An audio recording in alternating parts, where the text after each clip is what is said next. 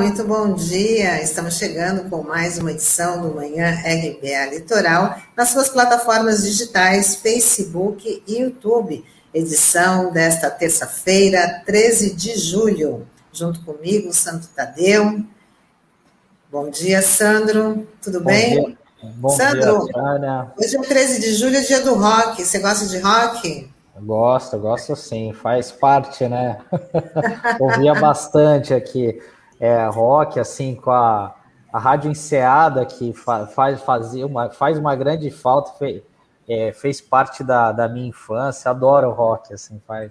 Muito, le, muito legal, né? Mas um bom dia a você, Tânia, o Taigo, Norberto, aqui nos nossos bastidores, e um bom dia especial aos nossos internautas que acompanham nosso programa. Começamos falando da Michele Bolsonaro, que é citada em troca de mensagens na negociação das vacinas superfaturadas. É o que revela a revista Veja, que divulgou mais um conteúdo do celular do PM Luiz Dominguete, apreendido pela CPI da Covid. Na conversa, o policial se mostra surpreso com o avanço que o reverendo Hamilton Gomes de Paula teve na negociação da compra do imunizante já que, segundo ele, a primeira-dama estaria no circuito. Vale ressaltar que esse reverendo Hamilton já apresentou atestado médico para não depor na comissão amanhã.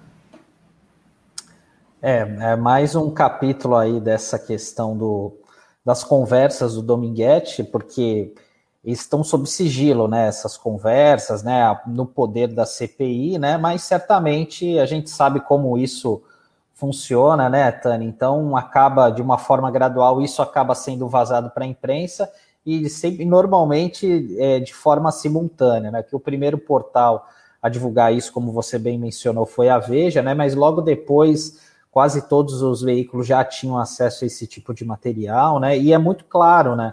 A conversa envolvendo o nome da primeira dama, da Michelle Bolsonaro, é, falando, e porque não, ah, não é só aqui Michele, não, ali está claramente, não, Michele Bolsonaro, primeira dama, né? Então é algo bastante importante e vamos ver quais serão as consequências disso, que é uma conversa do dia 3 de março, então não dá para dizer, olha, que foi algo esporádico e tal, e com uma pessoa, e essa conversa do Dominguete é com uma, uma pessoa salva no celular, né, um contato salvo como Rafael Compra Descarpac.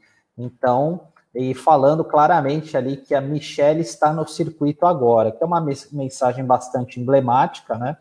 Então, vamos ver quais serão as consequências dessa situação. Até porque ontem, né, o presidente deu uma coletiva de imprensa, né? Ele teve no STF depois daqueles arroubos autoritários dele, né? Enfim, e ontem, até na coletiva, ele falou que ele estava paz e amor, né? Que era o Bolsonaro paz e amor. E ele, né, ontem, é, dando sequência aqui no jornal, falou que ele negou que tenha cometido crime de prevaricação no caso das irregularidades na compra da vacina Covaxin. Ele manteve a afirmação de que passou a denúncia para o general Pazuello, então ministro da Saúde. Quando foi questionado sobre uma possível gravação dos irmãos Miranda, Bolsonaro respondeu que isso seria crime. A Polícia Federal abriu inquérito contra Bolsonaro para investigar o crime de prevaricação. E ontem, Tânia, é, o Luiz Miranda, deputado federal que fez essa denúncia junto com o irmão, ele esteve no Roda Viva é, da TV Cultura. Então ele foi muito questionado ali, enfim, sobre essa questão da gravação, e ele deixou claro ali que ele não gravou o presidente, que isso não, não seria o correto, mas ele deu a entender, deixou no ar, que o irmão teria feito isso. É, e curiosamente, o irmão dele vai depor na Polícia Federal nesta quinta-feira, segundo Luiz Miranda, e talvez essa gravação venha à tona ali no depoimento, enfim, né? E durante essa entrevista com o Roda Viva, ele falou é, de um desabafo do Pazuello, dizendo que se sentia pressionado, e falou, e, e o Pazuello teria dito o nome de um parlamentar, e a todo custo os jornalistas ali da bancada tentaram arrancar de todo jeito quem seria esse parlamentar, mas ele falou que não revelaria quem era, que quem teria essa obrigação seria é, de falar seria o ex-ministro Pazuello, é, enfim, então fica esse mistério aí de quem seria essa pessoa que estaria pressionando o Pazuello em troca questão de emendas, enfim, né, sobre essa questão da vacina também, né? É, dessa vez a bancada não teve a mesma sorte que a bancada da CPI, quando ele passou o dia inteiro, né, escondendo o nome do, do, do Ricardo Barros, e só no finalzinho do depoimento, lá para as nove horas da noite, é que ele né, não suportou a pressão e acabou revelando que o Ricardo Barros, que o deputado federal Ricardo Barros, líder do governo, foi citado pelo presidente da República. Aliás, em dois momentos, Otânia, é, até o pessoal brincou, ele falou, olha, a gente vai chamar a senadora Simone Tebet, né, porque foi ela que, graças a uma argumentação dela, que o nome do Ricardo Barros saiu. Então até virou um motivo ali de brincadeira entre o, o, os jornalistas ali da bancada ontem, né, e, e, até a Fabiana está comentando aqui, a Fabiana Prado Pires de Oliveira, que Bolsonaro não se reconhece como servidor público. O que ele seria então? E realmente, né, essa questão da prevaricação que ele falou é totalmente um absurdo, né? É, sobre essa situação, né? Enfim. Então, é, não, a gente não pode aceitar algo, algo relacionado a isso. Né? Com certeza. Bom, e o Ministério Público Federal vai investigar se houve fura-fila por parte de integrantes das Forças Armadas e da ABIN na vacinação contra a Covid-19. O MP apura se servidores que não estão na linha de frente de combate à pandemia foram imunizados, já que há suspeita de eles terem passado na frente de outros grupos prioritários. Então, tem essa essa denúncia desses servidores por fazer parte aí da, da ala militar e da também, né, de terem passado aí na frente para poder se, se vacinarem. São servidores que não estão aí no combate à pandemia, que não fazem parte desses grupos prioritários. É, é o pessoal acho que é, faz parte da tropa de elite, né, fazendo alusão aqui ao filme, né, é, mas é, realmente é um absurdo, né? Esse tipo de situação, né? Enfim, a gente não pode, é, por, justamente estar tá dando aquela famosa carteirada, né, Tânia? É, porque, enfim, uma situação como essa, justamente de, de, justamente de pessoas ligadas ao governo que menosprezaram a vacina durante boa parte desse período, né? Enfim, a gente começar pelo presidente Bolsonaro, né, que desdenhou muito da questão da vacinação e agora o, o discurso mudou, né? Porque se a gente for parar para lembrar até mês passado, ainda ficava insistindo naquela coisa da cloroquina e tal, né? Agora praticamente você ninguém ouve mais falar, todo mundo quer a vacina no braço logo e tal, se empenhando, e é isso, né? é.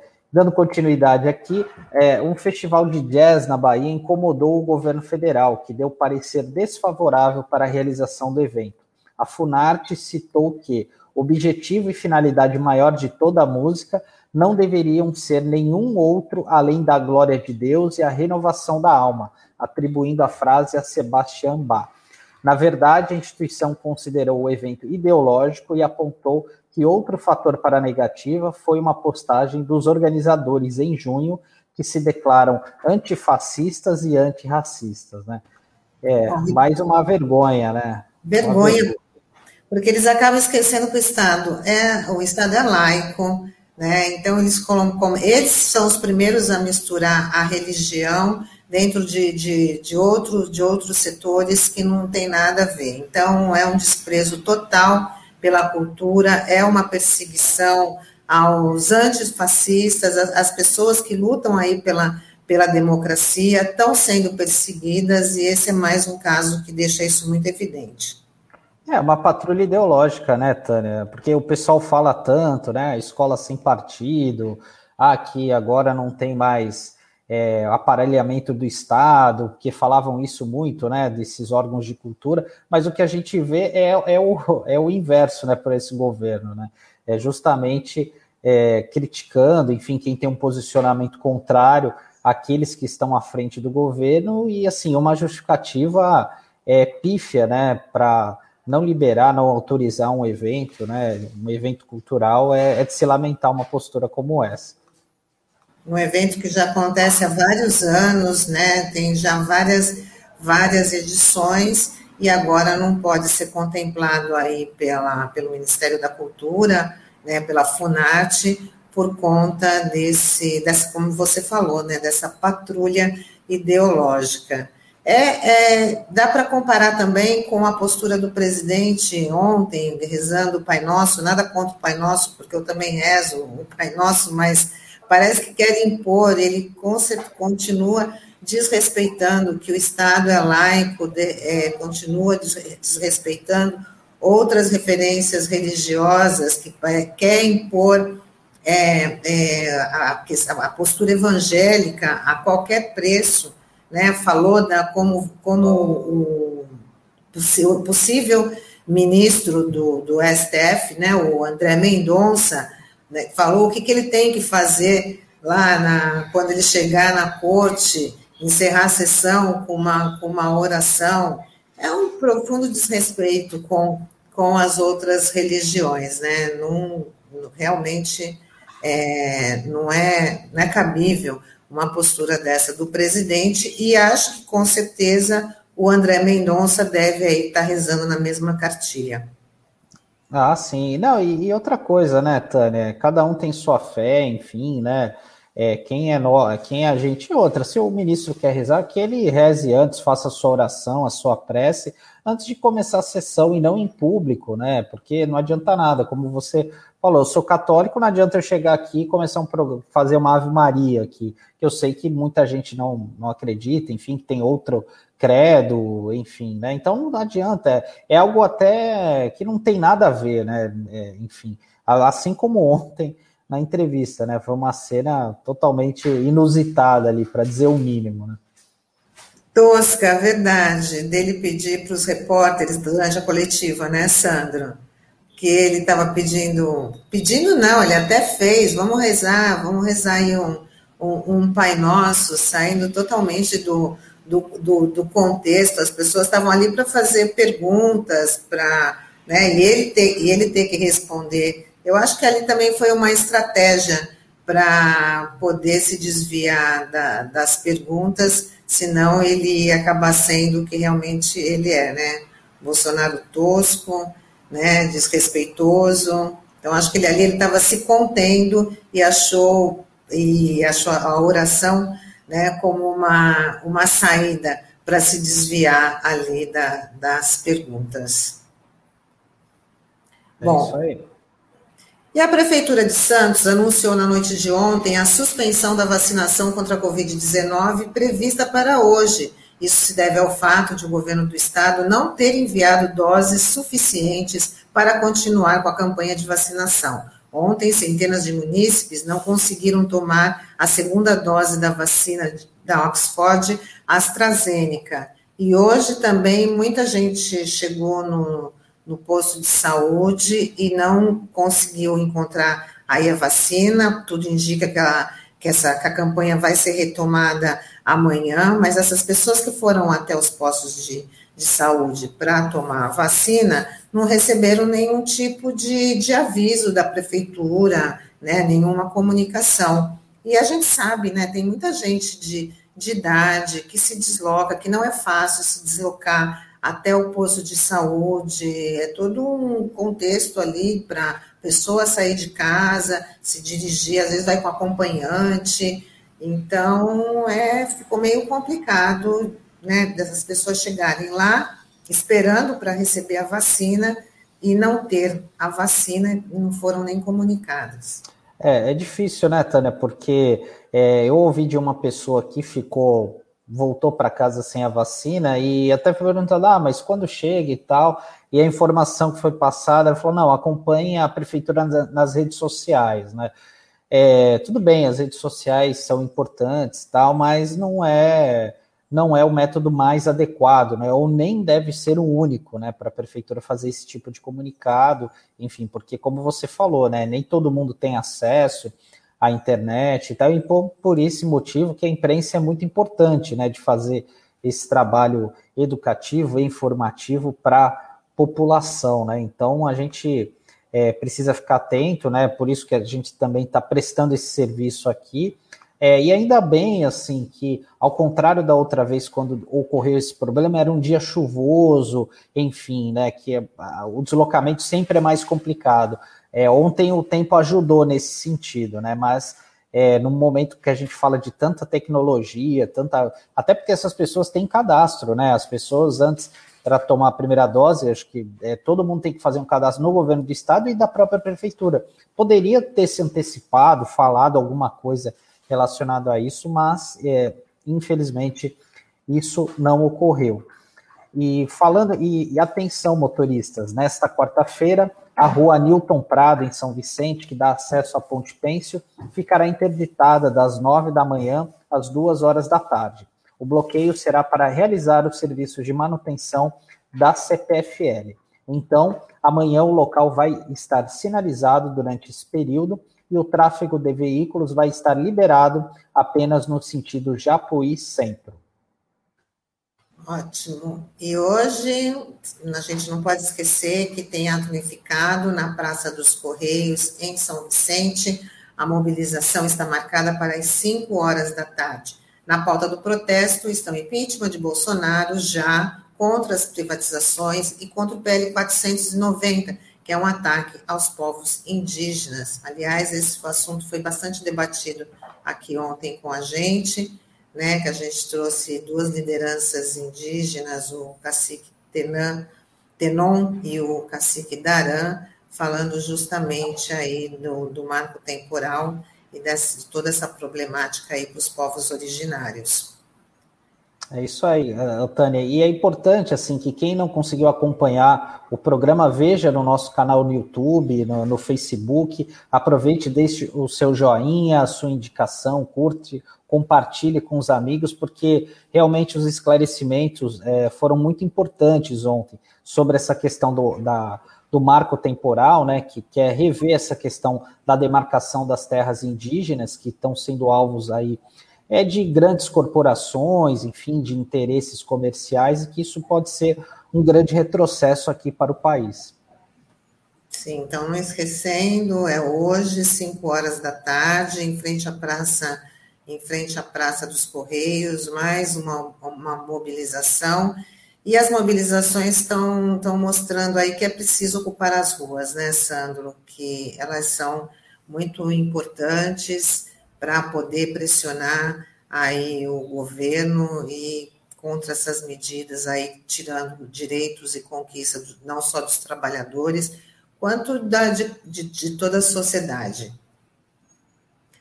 Bom, hora de conversar com o professor Rumecino Milhomem, que hoje é o nosso entrevistado, mais uma vez vai estar aqui com a gente, ex-deputado federal constituinte. Vamos embarcar o Rumecino.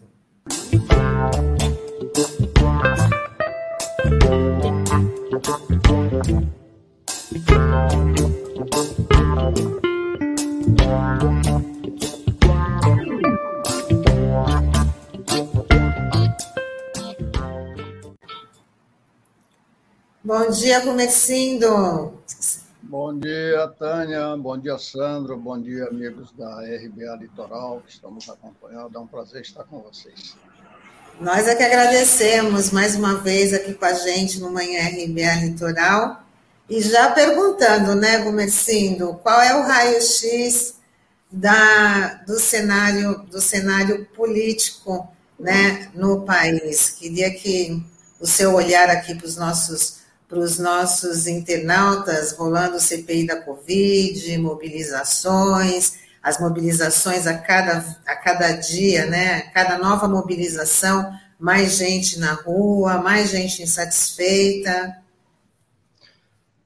Olha, é, bom, antes de mais nada, eu deveria dizer que, evidentemente, é uma, um acompanhamento meu com apenas os, os meus olhos e eu que vejo da imprensa, que não, não estou envolvido em nenhum projeto de pesquisa sobre a realidade brasileira atual, sobre a conjuntura, sobre as diferentes, as sucessivas conjunturas, porque passa o Brasil, mas enfim, é um, um olhar observador que eu quero passar para vocês. Antes de, também de, de, falar da situação atual, é, nunca é, é demais lembrar que nós temos que começar por uma avaliação da sociedade brasileira na sua estrutura. Sociedade brasileira, embora na periferia do sistema, é uma sociedade capitalista. E na sociedade capitalista, quem detém o poder mais importante, mais forte, são os detentores do capital. São eles que, digamos assim, mandam na economia e são eles também que mandam, por exemplo, no sistema de comunicações, no sistema de criação científica, seja a, a, a, criação científica na área de ciência, tecnologia, seja na área do conhecimento é, em ciências humanas, sociologia, etc. Aliás, é até interessante é, fazer referência a isso para dizer que hoje a gente está é, num, num período tão tenebroso que é o, o período do, do, do, questionamento da ciência, né? É, voltando-se para é, formas é, não sancionadas de, de aplicação de, de medicamentos, por exemplo, e ficou muito evidente a necessidade de se, de se, de se defender o conhecimento científico. Mas é importante saber também que o conhecimento científico é controlado pelo capital. Né? Ou seja, é o capital quem determina que, que, pesquisa que deve ser feita, é o capital que determina qual a tendência a ser observada, é o capital que paga cientistas no mundo inteiro para fazer a pesquisa que lhe interesse. Né? Então, é, é, importante também a gente entender isso, que o, o capital ele tem o poder de criar o conhecimento, tem o poder de difundir o conhecimento, mas o conhecimento de acordo com o seu interesse. Eu estava acabando de ouvir, por exemplo, o, a, o noticiário que vocês estavam dando e as referências à situação em Cuba. E é interessante porque quando se fala em Cuba, por exemplo, fala assim: ah, o que agravou mais a situação foi o fato de que Cuba não conseguiu vacinar ainda metade da sua população. Conseguiu vacinar uma taxa eh, relativamente pequena da sua população. Agora, o que chama atenção nesta notícia, e para quem é um observador e que não é destacado pelo noticiário, é que Cuba tem a sua própria vacina. Cuba desenvolveu a sua própria vacina, um país também de terceiro mundo, um país da periferia do sistema, que sofre um bloqueio de mais de 50 anos da maior potência do mundo, que são os Estados Unidos, potência militar, não é? E, no entanto, conseguiu desenvolver a sua vacina. Então, primeira coisa a observar é isso: nós estamos em uma sociedade em que o capital tem o verdadeiro poder, o poder, o maior poder, o poder de criar, inclusive, cultura, o poder de criar um parlamento à sua imagem e semelhança, de acordo com a sua vontade. Porque todas as eleições no Brasil, todos nós sabemos, é, muito poucos, muito poucos mesmo, insignificante taxa dos que são eleitos, são eleitos sem recursos do capital. Então, o, o, nós temos um congresso que é um congresso que é praticamente, na hora que chega na, a votação de temas que são de interesse do capital, ele se curva e vai votar de acordo com o interesse do capital. Veja agora que hoje mesmo a notícia é que é, o, o, presidente da República sanciona a, o, a lei que vende, que permite a privatização da Petrobras. O que significa isso? Ah, a Petrobras, olha como é feito o conhecimento, como é produzido o conhecimento. A Petrobras não pode ficar na área estatal. A Petrobras dá prejuízo. A Petrobras não, a Eletrobras dá prejuízo. A mesma coisa se fala da Petrobras. É, e quando não dá, se força a situação para que dê. Né? Ela dá prejuízo, ela, o Estado não tem que se preocupar com essas coisas. Por quê? Porque é evidente que é uma, uma área de importância econômica estratégica. É claro que o capital quer ganhar dinheiro com isso. Então, o, o capital não vai comprar a Eletrobras para assumir o prejuízo que deveria ser prejuízo do Estado. Ele vai comprar a Eletrobras, a Petrobras e as outras empresas estatais, as, aquelas que são de importância estratégica para o desenvolvimento do país, porque ela dá lucro, assim como o Correio. É? Ela, a, a intenção é por que deixar isso na mão do Estado se pode estar na nossa mão e nós podemos estar lucrando com a atividade econômica dessa empresa? Então, essa é a nossa sociedade. É ela, é assim, portanto, que nós devemos entender por que, que o Bolsonaro está no poder. Não só porque que ele foi eleito, ele foi eleito com, com apoio deste, de, desta área da nossa sociedade mas ele se mantém no poder por isso. Ele se mantém no poder por quê? Porque ele sanciona a lei. Ele tem um ministro da Economia que, que faz esse projeto, manda para, o, para um congresso, que é um congresso que, digamos assim, é, é dócil ao interesse do capital, é?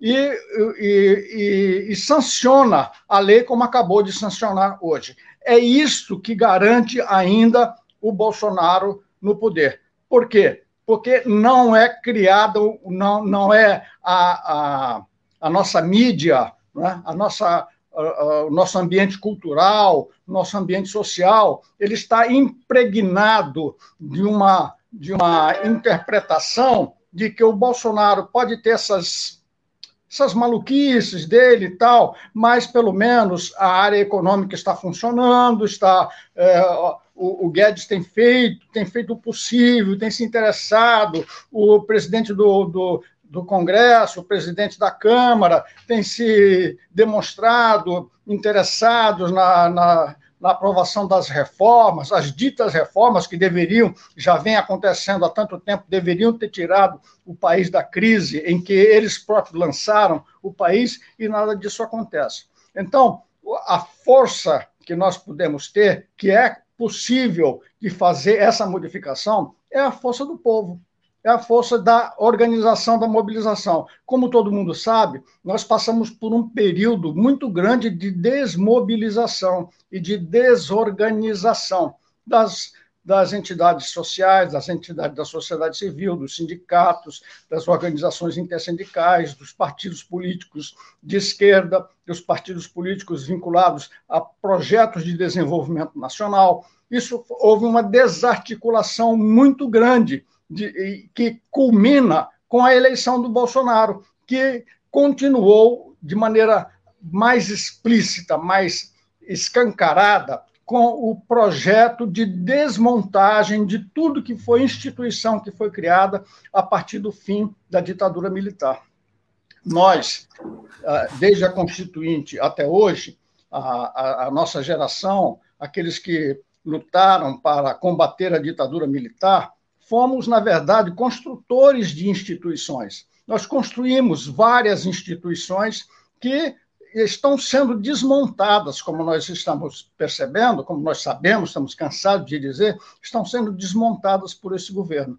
Mas, felizmente, a, a sociedade não está parada, ela não para. Mesmo em momentos como esse que eu estou descrevendo, a sociedade continua em atividade, as pessoas continuam em atividade.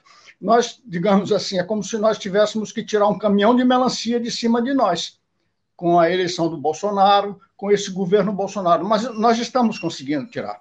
Estamos conseguindo. Como vocês já disseram aí, as mobilizações estão acontecendo, o povo está indo para a rua, as, com o avanço da, da vacinação, nós deixamos, estamos paulatinamente deixando de ter aquele problema das pessoas não poderem ir às ruas.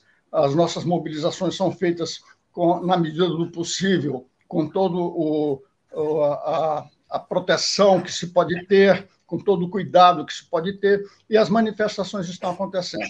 Veja que interessante. O Brasil, o Brasil é um país de, de 210 milhões de habitantes. Se nós tivéssemos, não precisava muito, não, nós tivéssemos cinco, cinco manifestações apenas, com 1% da população do país indo para as ruas, bastava isso, 1% da população, e nós, sem dúvida nenhuma, mudaríamos esse governo. Mudaríamos por quê? Porque o próprio capital iria percebendo o quanto de desfuncional está sendo esse governo. O próprio capital iria percebendo que ele não vai conseguir se realizar, realizar os lucros com um governo tão disfuncional como esse governo que nós temos. Né?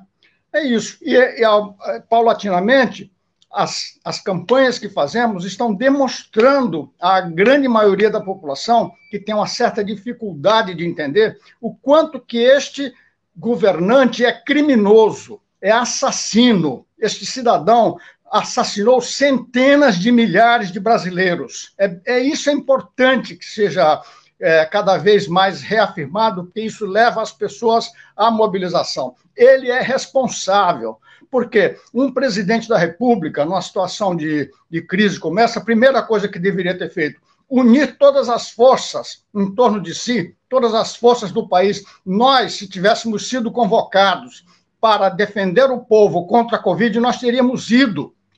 Nós não, não, não faltaríamos. Então, é como um governante, os americanos dão essa lição é, é, uma atrás da outra. Quando um presidente está em dificuldade, ele cria uma guerra não sei aonde para unir a população. Os argentinos até tentaram isso algum tempo atrás, se deram mal, mas conseguiram mobilizar a população em torno de uma ditadura cambaleante para defender a, a nacionalidade. Se o, o, um governo deveria ter feito isso, convocado todos os governadores, convocado todas as lideranças, convocado as lideranças culturais, convocado os cientistas, as organizações, as universidades, fazer um projeto de enfrentamento desse nosso inimigo, fazer um projeto de comunicação. Não houve nenhum projeto de comunicação, não houve uma articulação das forças do país para combater o inimigo. Pelo contrário, ele estimulou sempre a. Bom, todo mundo já sabe, né? fundamentado naquela história da, da imunidade de rebanho, que não, não se precisaria ter nenhum problema, bastaria que algumas pessoas morressem, só que eles, até eles acho que não esperavam que fossem tantas as pessoas que iam morrer assim, né? mas enfim, é um criminoso, é um assassino. Esse é o maior assassino que já existiu na história do nosso país, responsável por, dessas 500 mil, mais de 300 mil mortes mais de 300 mil mortes que poderiam ter sido evitadas. Esse é, o, esse é o presidente que nós temos. E, além de tudo, para dizer aquela, aquela linguagem que o nosso povo entende claramente, ele é um ladrão. Ele é um ladrão. Ele rouba desde que ele entrou para a vida política. Ele rouba através das rachadinhas, ele articula o, o, os, o submundo do crime, o submundo do crime das milícias ligadas ao tráfico, etc, etc. Ele rouba dessa maneira. Ele agora está evidenciado que aproveita-se da situação crítica, terrível em que se encontra o país, para que o seu povo, o seu grupo, se é, aproveite para ganhar dinheiro vendendo, comprando e vendendo vacinas, que, aliás, vacinas que não seriam entregues. Não é? é realmente é uma, é um descalabro. Este é o presidente que nós temos que denunciar ao nosso povo e levar o nosso povo às ruas. Porque quando nós tivermos esse 1% dos brasileiros, pelo menos, nas ruas, por algumas manifestações seguidas, nós vamos fazer o capital entender que o país está se tornando ingovernável com este presidente. E é assim que nós vamos promover essa mudança. Seja ela através do impeachment, ou, se não der tempo, através de um processo eleitoral é, mais decente. Não, não, não conseguiremos fazer um processo eleitoral completamente decente por causa da influência do capital, mas pelo menos mais decente do que este que elegeu este cidadão. Essa Como assim, a... Eu queria, bom dia, eu queria te perguntar é, sobre a questão é, do Congresso Nacional, porque como você falou, né, o Congresso ele é um reflexo da sociedade, né, e muitas dessas medidas é, que que, que nós não concordamos, como por exemplo, você bem citou a questão da Eletrobras, que teve, teve o aval do Congresso Nacional, né? E você teve lá, você foi um deputado constituinte, né? Queria saber na tua avaliação o que, que mudou, assim, na, um, você como observador externo, né? Você que já teve lá, é, mudou a qualidade, piorou a qualidade dos nossos congressistas, enfim, porque os interesses a gente sabe que isso sempre houve, né? Sempre isso é fato, né? Mas o que a gente percebe é que é, muitos parlamentares hoje não têm a devida formação política, o preparo para fazer algumas discussões e tem uma visão muito clientelista ou aquela coisa, ah, não, eu fui eleito para defender a minha região, para trazer emendas, sabe? Uma, política muito pequena, enfim. Eu queria que você fizesse uma análise sobre isso. Olha, Sandro, é, eu, eu, não, eu não tenho opinião de que tenha piorado o, o Congresso. Não tenho uma avaliação de que os membros do Congresso sejam, em essência, diferentes dos membros do Congresso que fizeram a Constituição. A diferença que existe está exatamente fora do Congresso. A diferença é que aquele foi um período de mobilização, de crescimento de mobilizações. Então, você pega. Uh, vamos, vamos ver, por exemplo, uh, você pega um, um político como Paulo Maluf, por exemplo.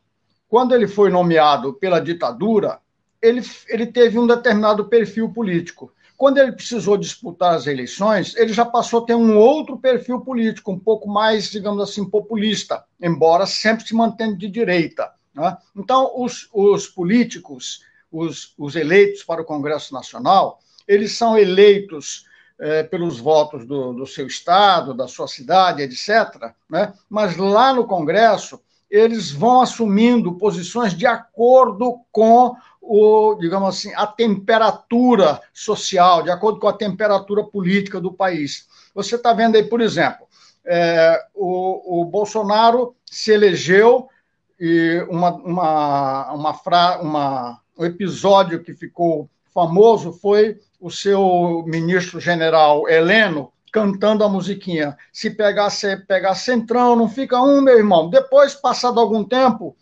onde foi parar o Bolsonaro? exatamente de onde ele sempre foi, no Centrão. Né? Ele, então, é, aí o Centrão que veio a apoiá-lo. Mas esse Centrão não é diferente do Centrão que apoiou a Dilma por um certo momento e que depois votou o impeachment da Dilma. Ele não é diferente do Centrão que apoiou Lula e que não teve condições no momento em que eles quiseram, em que o capital quis apiar o Lula do poder, o Centrão não teve condições naquele momento. Por quê? porque a força política do Lula era muito grande. Ele cresceu muito perante a opinião pública, né? a ponto de que ele, quando saiu do governo, tinha 80% de aprovação. Então, é isso que faz a diferença no Congresso, o que faz o congressista votar. Agora nós já estamos vendo que muitos deles estão fugindo do navio. Estão fugindo por quê? Porque estão sentindo que é, precisam se preparar para 2022. 2022 vem aí, o que está acontecendo? Nós estamos assistindo, como se diz, um derretimento político do Bolsonaro, um derretimento político do apoio que ele chegou a ter. É? Então, o que acontece?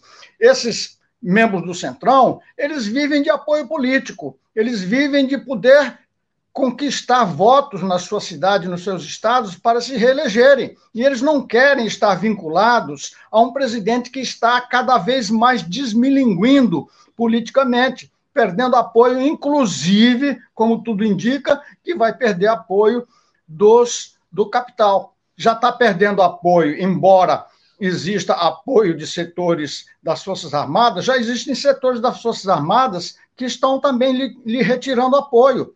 Então, essa, essa situação de como é o Congresso, de como são, de como é o comportamento das forças políticas, depende muito de como é o comportamento das ruas, como é o comportamento do povo. O povo está desmobilizado pelas razões que nós conhecemos, dentre elas, principalmente, a Covid. Mas conforme nós vamos enfrentando essa situação, nós vamos tendendo a modificar. Isso não quer dizer que a situação esteja resolvida, que o, Bolso, que o Bolsonaro, afinal de contas, é presidente do Brasil. Ele tem uma força muito grande. Ele tem a força da, como ele mesmo dizia durante um certo tempo, deixou de dizer, ele tem a caneta na mão. Ele tem a caneta na mão. Então, ele, por exemplo, já há uma expectativa de que no começo do ano, no fim deste ano, no começo do próximo, ele conceda um auxílio emergencial bem mais substancial do que essa merreca que ele está é, concedendo nesse momento. Por quê? Porque ele já viveu isso, ele já tomou essa injeção, ele já viu que com a melhora da condição da economia, e nós estamos falando aqui economia do ponto de vista do povo, né? Quando, quando melhora a circulação de mercadoria, quando as pessoas podem comprar, né? quando as pessoas podem se alimentar, o apoio muda. E é, e, é, e é compreensível que seja assim. O povo está observando, fala, bom, esse cara está melhorando a minha, a minha vida agora, então eu apoio, eu dou meu apoio a ele. Agora, se ele não estiver acontecendo isso, eu, eu tiro. Então, nós vamos ter que enfrentar esta possível situação de uma maneira muito com a complexidade que ela exige, porque é evidente que nós queremos que melhore a situação do povo. É evidente que nós queremos que venha um auxílio emergencial que permita as pessoas saírem da fome em que estão nesse momento. Então, nós vamos ter que é, desdobrar, redobrar os nossos esforços de mobilização e de organização para que o povo consiga entender que aquilo é apenas uma situação momentânea, conjuntural. Né? Como, como conjuntural e momentâneo são as diversas sucessões de, de situações políticas que acontecem no Congresso Nacional. Eu acho que os congressistas são 80% como eram no tempo da Constituinte, 80% são é, retrógrados, conservadores, são oportunistas, são interesseiros, né? E, e, como, e dessa maneira funcionam assim, como não poderia deixar de ser. Se o interesse está indo para esse lado, ele vai para esse lado. Se o interesse está indo para aquele outro lado, ele vai para o outro lado. Nós temos que fazer com que o interesse venha para o nosso lado.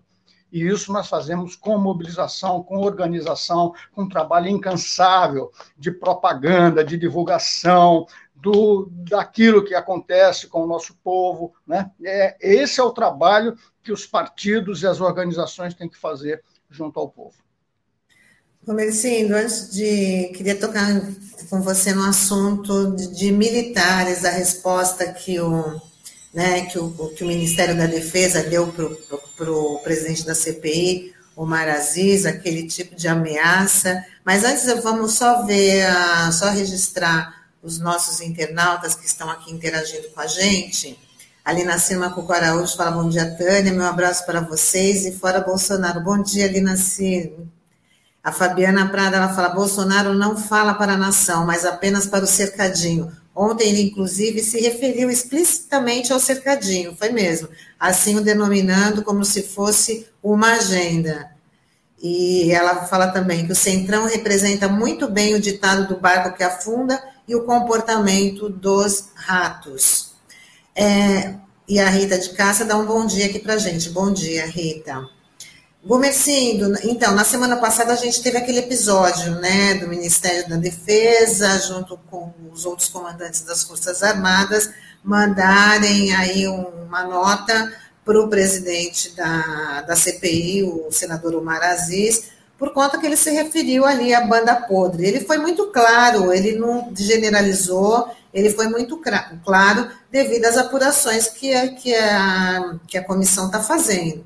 Né? Então, eu queria que você falasse assim de algum risco, né? eles têm realmente, eles estão realmente com essa força, você acha que os militares não vão abandonar o Bolsonaro, ou estão esperando aí algum momento para deixar o Bolsonaro de lado, já que eles estão aí com as benesses né, de, de salários, de cargo, tiveram a vida aí muito melhor no, no, no governo Bolsonaro em termos financeiros, né? É verdade.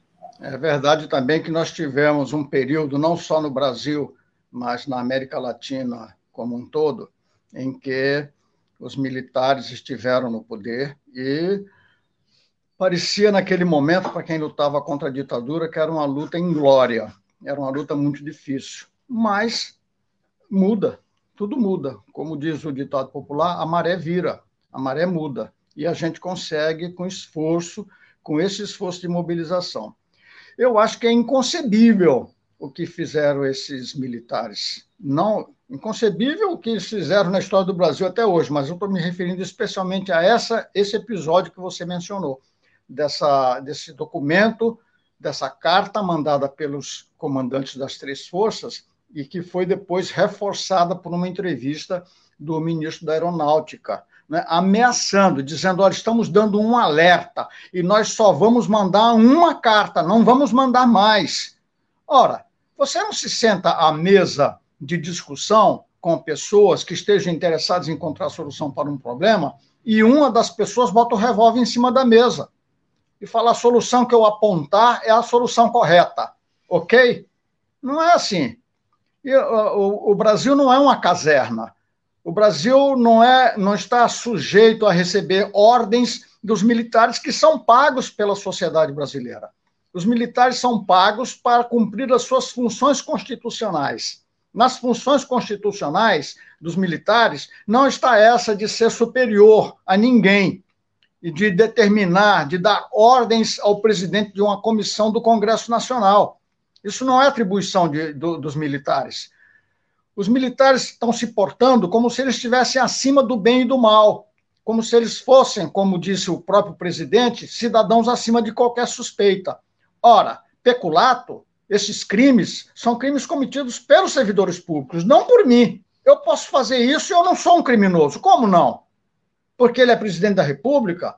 Por que, que um general tem o direito de fazer o que este Pazuello fez com o nosso país e não pode ser criticado, não pode ser investigado, não pode ser é, é, interrogado como foi no Congresso Nacional? Por que, que a gente não pode chegar à verdade do que aconteceu, à verdade das mortes que ele ajudou a promover, dos, das pessoas que morreram asfixiadas na cidade dele, de Manaus, e em outras cidades do Brasil? Por que, que nós não podemos averiguar isso? Por que nós não podemos investigar? Por que essas pessoas não podem ser punidas? Eles só podem ser investigados pelos próprios militares? Eles são uma casta à parte do Brasil? que não devem satisfação a ninguém. Não é assim. Então, é, é, eu acho que essas declarações desses militares, nesse momento, com qual você se referiu, são inaceitáveis. E nós temos que dizer isso em todas as, as oportunidades que nós tivermos. Nós não podemos, nós podemos até ser submetidos pela força, mas não aceitaremos. Não aceitamos. Isso é inaceitável é, general não pode dar ordem para o Congresso Nacional. General não pode dar ordem para o Supremo Tribunal Federal. O Supremo Tribunal Federal é, é feito por pessoas puras, por santos? Não. O Congresso Nacional é feito por puros e por santos? Não. Mas eles são os representantes de cada um dos poderes de acordo com o que determina a nossa Constituição. Nós teremos um dia que fazer uma nova Constituição? Provavelmente sim. Teremos que fazer mudanças nas nossas leis? Sim, mas nós temos que respeitar as leis. As leis são a proteção para as minorias, porque se não tiver lei, são esses com as armas que vão é, mandar nas nossas cabeças, e nós não vamos aceitar isso. Jamais aceitaremos, não podemos aceitar.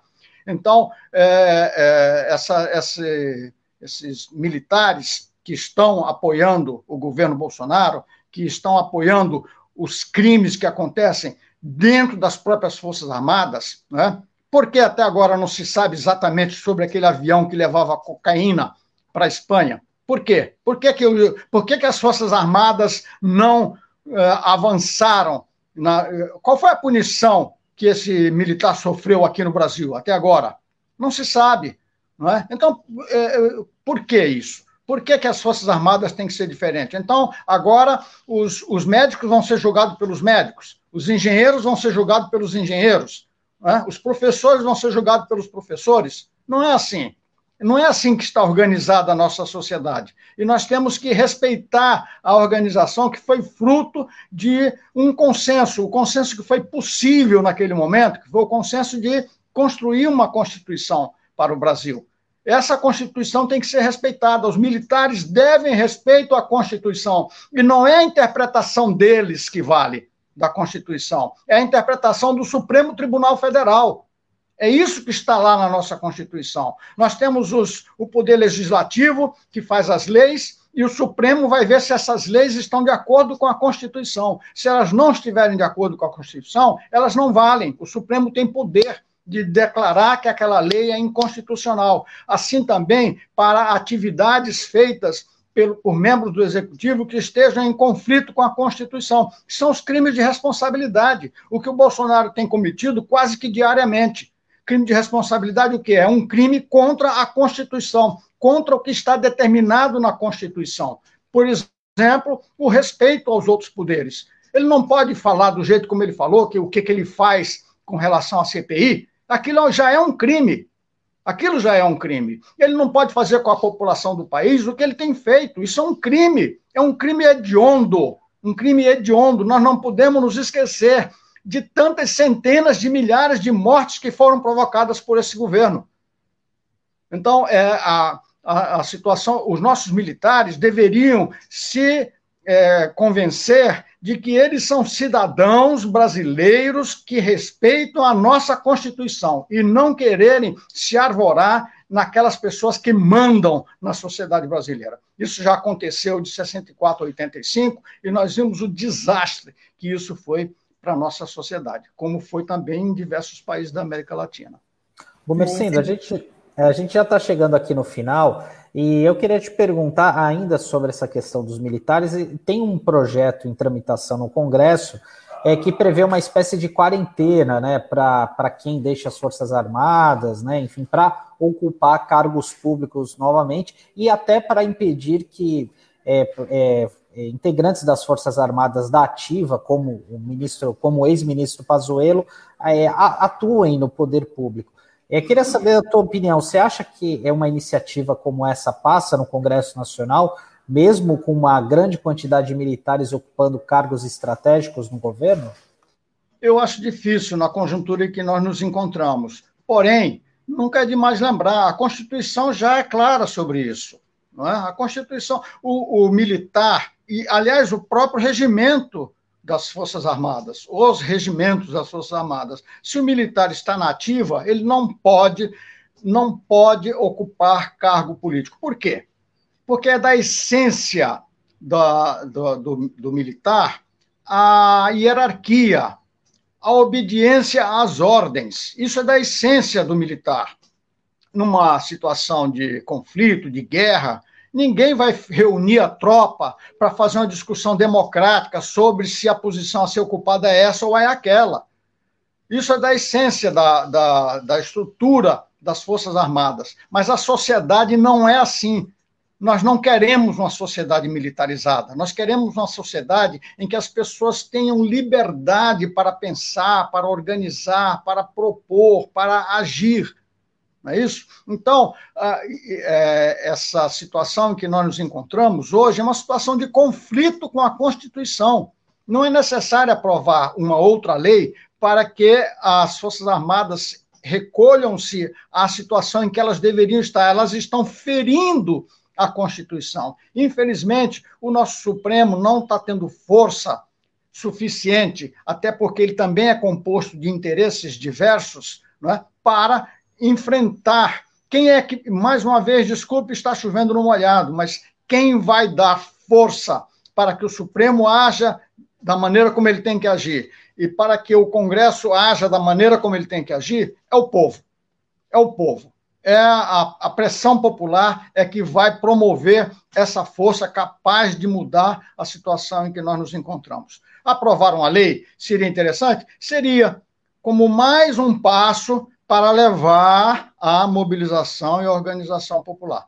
Sempre assim. A, a, a, atuação no Congresso ela nunca vai ser a atuação transformadora da sociedade brasileira, de acabar com essa vergonha mundial, histórica mundial, dessa, desse descalabro da distância social que existe no país entre os que têm e os que não têm, a grande maioria que não tem, e uma pequena parcela que detém todo o poder econômico, isso só muda com a ação do povo. O nosso, o nosso foco tem que estar sempre assim: vamos ao Congresso, vamos participar de eleições, mas sempre com o objetivo de que, com essa, com, com a, a assunção dessas parcelas de poder político, nós possamos levar a verdadeira organização do povo e mobilização para que haja a mudança.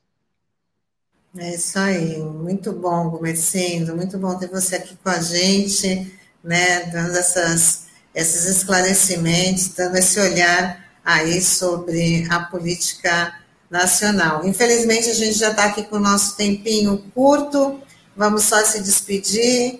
Gomercindo, com certeza, até uma próxima oportunidade, você já é praticamente da casa. Queria agradecer hoje a sua participação e desejar aí para você uma ótima semana.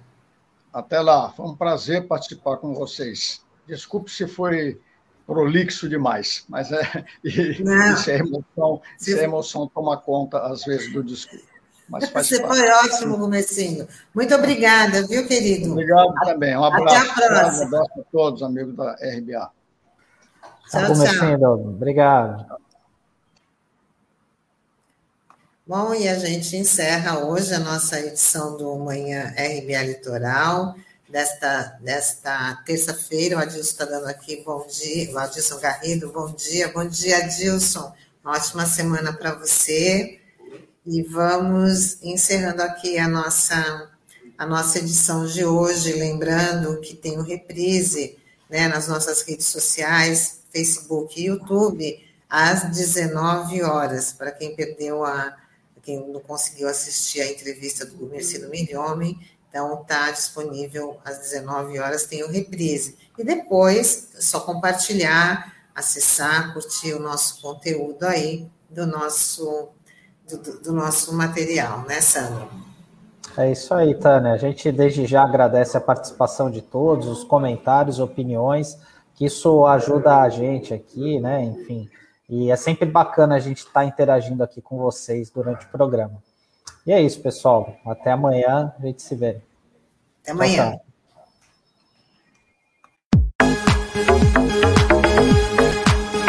A Rádio Brasil Atual Litoral é uma realização da Fundação Setaporte, apoio cultural do Sindicato Setaporte.